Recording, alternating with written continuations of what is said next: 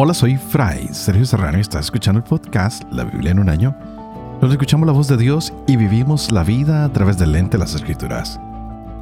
El podcast de la Biblia es presentado por Ascension. Usando la cronología de la Biblia de Great Adventure, leeremos desde Génesis hasta Apocalipsis, descubriendo cómo se desarrolla la historia de salvación y cómo encajamos en esa historia hoy. ¿Y qué historia la que nos ha tocado estos días? No sé si hemos puesto atención a todo esto que son los viajes de Pablo. Él está con Bernabé yendo de lado a lado. Ya tuvo que ir a Jerusalén a decir que tienen que llevar el mensaje a todos los gentiles. Toda la gente tiene que estar incluida en el pacto. Y es por eso que tuvieron el concilio de Jerusalén. Y de aquí en adelante continúa la misión donde tienen que proclamar que Jesús es el rey, pero para todas las naciones. Y esto nos va a poner en la idea de que tenemos que confiar en Jesús y seguir sus enseñanzas, no tanto en la Torah, sino en Jesús y todas sus enseñanzas. Y es lo que quiero resaltar en este tiempo, porque empieza a haber un choque de culturas entre los primeros cristianos del mundo griego y los cristianos del mundo romano. Ahí están peleando en Filipos, en Atenas, en Éfeso y Pablo quiere decir, mire, Jesús es la única revelación, Él es el único rey. Los demás ídolos no valen la pena, son falsos. Y entonces la gente se pone en contra de Pablo y dicen, este hombre es revolucionario, nos quiere cambiar nuestra cultura, nuestras creencias, y pues la gente no sabe qué hacer. Pues han descubierto que los cristianos hacen las cosas diferentes y empiezan a pensar que son gente sospechosa que puede crear una rebelión, pues no quieren ver al César como un rey. Hablan de otro rey, que es Jesús de Nazaret. Y la manera de vivir los cristianos va en contra de la manera como viven los romanos. Y cuando lo llevan a prisión, cuando lo interrogan los romanos a Pablo, se dan cuenta que no hay ningún problema. Simplemente que está siendo acusado por sus propios hermanos judíos. Pues lo único es que tratan bien a la gente, los tratan como iguales, están tratando a los pobres, a los esclavos, como personas iguales. ¿Por qué? Porque creen que Jesús es rey para todos y entonces la gente se pregunta, ¿por qué son tan raros estos cristianos? Pero ¿qué es lo más importante? Que los cristianos están siendo acusados de ser buenas personas, pues no tienen ningún poder militar.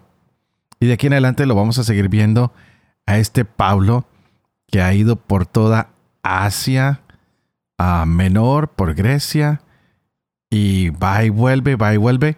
¿Y dónde su base? En Antioquía. Por eso hoy vamos a hablar mucho de este lugar, de los problemas que Pablo está enfrentando y muchas otras sorpresas que tendremos en el libro de los Corintios.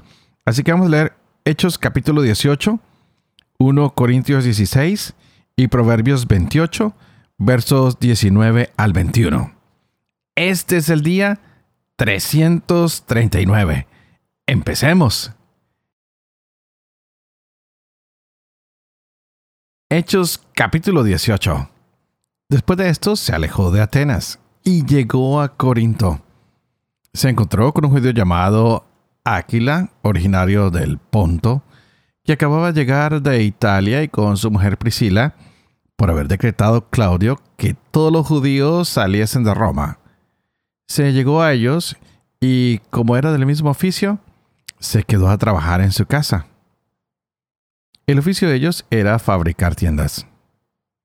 Todos los sábados discutían en la sinagoga y se esforzaban por convencer a judíos y griegos.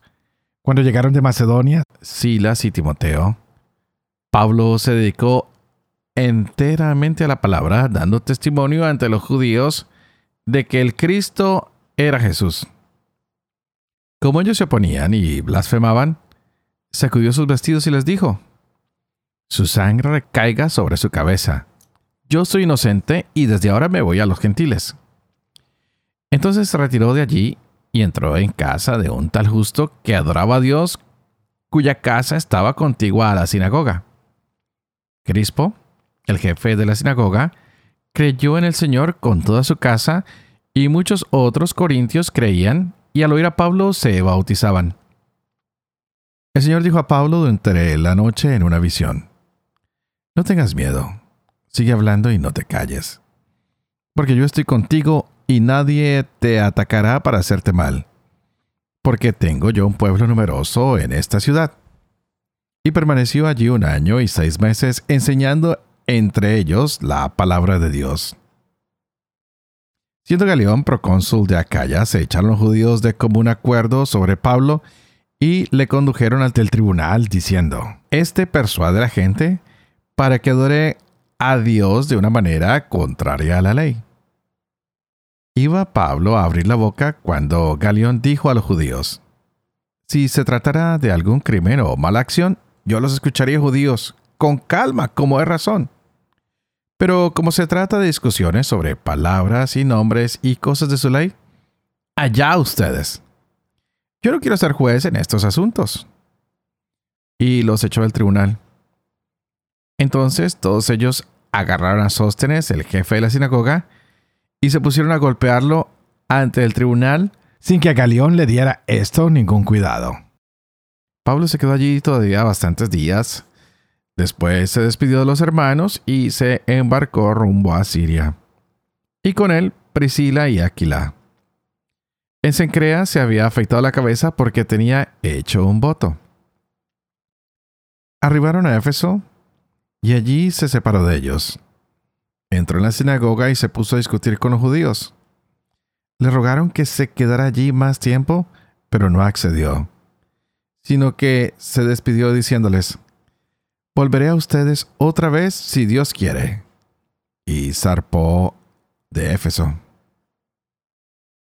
Desembarcó en Cesarea y después de subir a saludar a la iglesia, bajó a Antioquía. Después de pasar allí algún tiempo, marchó a recorrer una tras otra las regiones de Galacia y Frigia para fortalecer a todos los discípulos. Un judío llamado Apolo, originario de Alejandría, hombre elocuente que dominaba las escrituras, llegó a Éfeso. Este había sido instruido en el camino del Señor y con fervor de espíritu hablaba y enseñaba con todo esmero lo referente a Jesús, aunque solamente conocía el bautismo de Juan.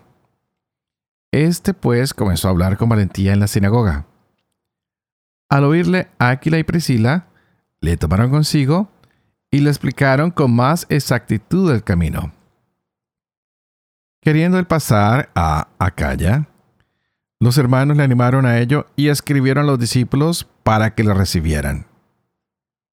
Una vez allí fue de gran provecho con el auxilio de la gracia a los que habían creído, pues rebatía vigorosamente en público a los judíos, demostrando por las escrituras que el Cristo era Jesús.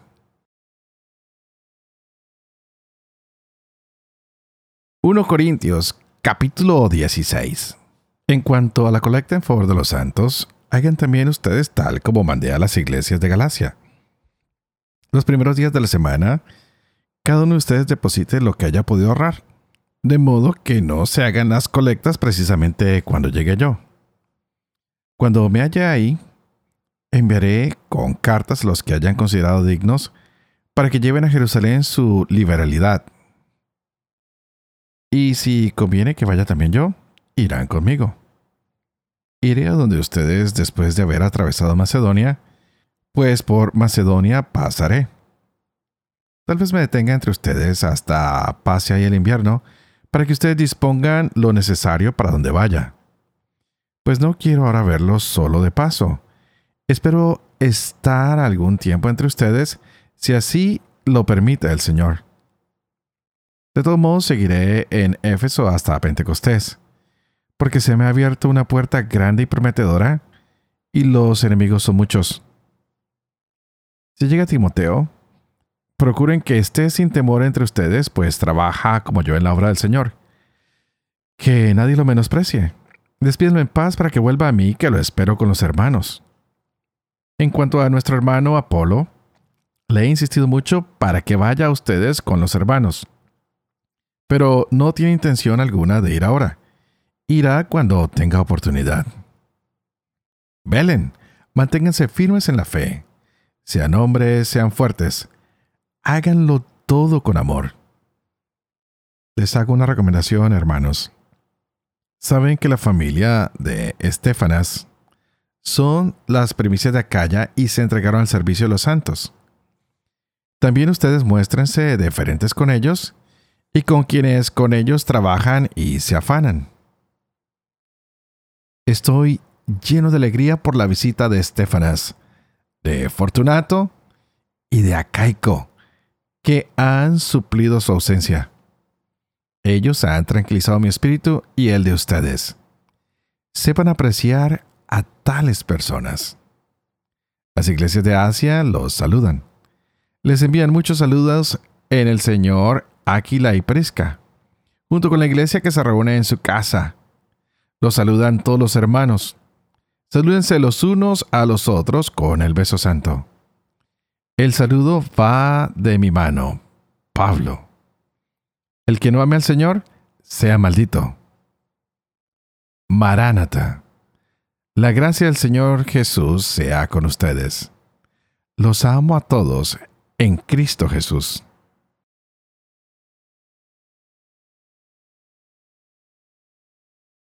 Proverbios capítulo 28, versos 19 al 21. Quien cultiva su tierra, se hartará de pan. Quien persigue quimeras, se hartará de miseria. El hombre sincero abundará en bendiciones. Quien se enriquece rápido no quedará impune. No es bueno discriminar a nadie. Por un trozo de pan se comete un delito. Padre de amor y misericordia, tú que haces elocuente la lengua de los niños, educa también la mía, e infunde en mis labios la gracia de tu bendición Padre, Hijo y Espíritu Santo. Y a ti te invito para que juntos le pidamos al Señor que abra hoy nuestra mente y nuestro corazón para que podamos entender toda esta hermosa palabra que el Señor regala para nuestras vidas. ¡Wow! Hemos visto día de reposo, comida kosher, bautizo gentiles, muchos problemas. Ya ha habido concilio, ya han habido reuniones, Pedro, Pablo, Santiago, están ah, decidiendo cosas interesantes para demostrar que el plan de Dios se tiene que extender por todo el mundo. Por eso hemos visto a Pablo viajando constantemente por Asia Menor, por Grecia, va, viene, y en todos lados habla de que Jesús es el Rey de Israel y de las naciones, que todos debemos conocer de Él, y por eso no tiene miedo. En cada una de las ciudades que Él va llegando, lo primero que hace Pablo es buscar la sinagoga y llegar allí a predicar y decirles, miren, vengo a hablarles de quién es el Cristo, Jesús de Nazaret. Así que de aquí en adelante debemos confiar en ese hombre, en Jesús, porque es verdadero Dios que vino a salvarnos. Y esto le ha traído un montón de problemas. Pero lo que más me gusta es que Pablo viaja y regresa a Antioquía. Y dije que iba a hablar un poquito más de Antioquía, porque parece que es un lugar muy particular para Pablo, donde él viene, descansa, toma energía y vuelve a salir para seguir viajando. Qué lindo es que cada uno de nosotros tenga un lugar donde nos sentamos relajados, en paz, donde podamos recargarnos.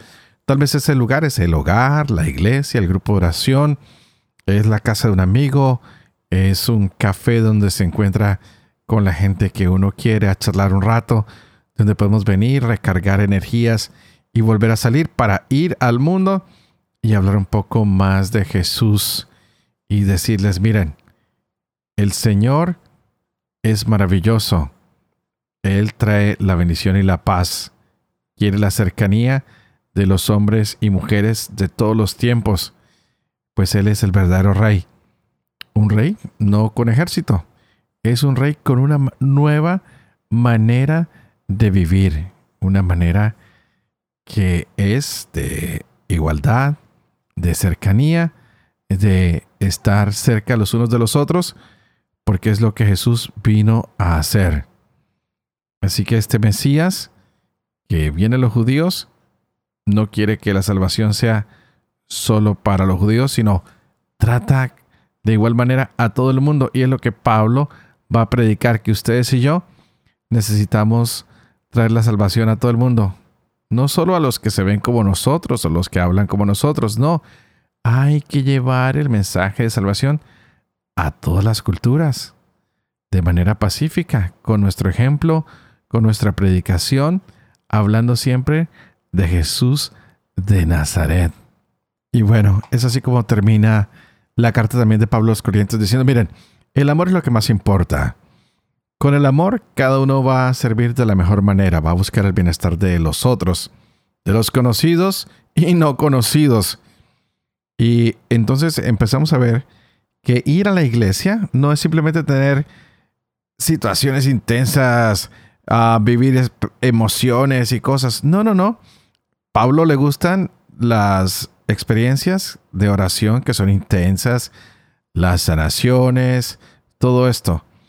Pero tenemos que centrar nuestro encuentro en la iglesia en reunirnos alrededor de Jesús, donde podamos aprender, donde podamos compartir, donde podamos hablar, donde podamos escuchar y donde podamos descubrir que debemos ser gente de esperanza.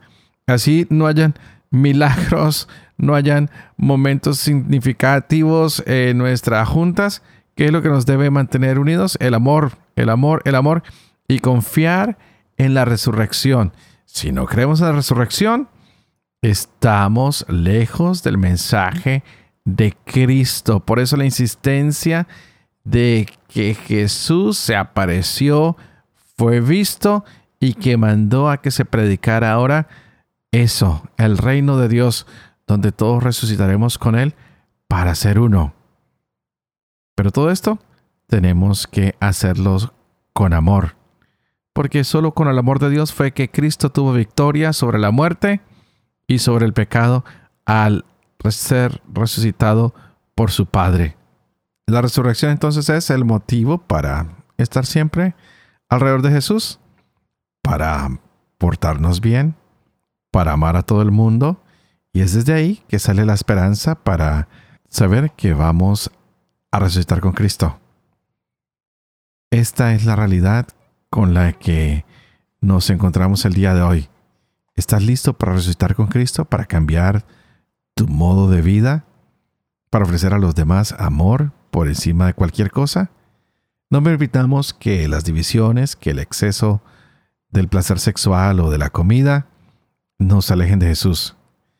Que nuestros momentos de estar en la iglesia sean para escuchar y compartir, no simplemente para buscar signos y prodigios que nos dejen boquiabiertos, y que siempre nuestra esperanza esté puesta en que Jesucristo ha resucitado, porque en verdad Él resucitó. Y antes de despedirme, quiero que cuenten con mis oraciones y yo estaré orando por todos ustedes para que el Señor los ayude a tener esta esperanza abierta en la resurrección.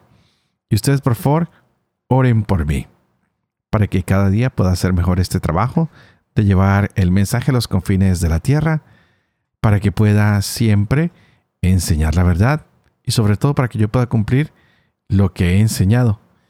Y que la bendición de Dios Todopoderoso, que es Padre, Hijo y Espíritu Santo, descienda sobre cada uno de ustedes y los acompañe siempre. Que Dios los bendiga.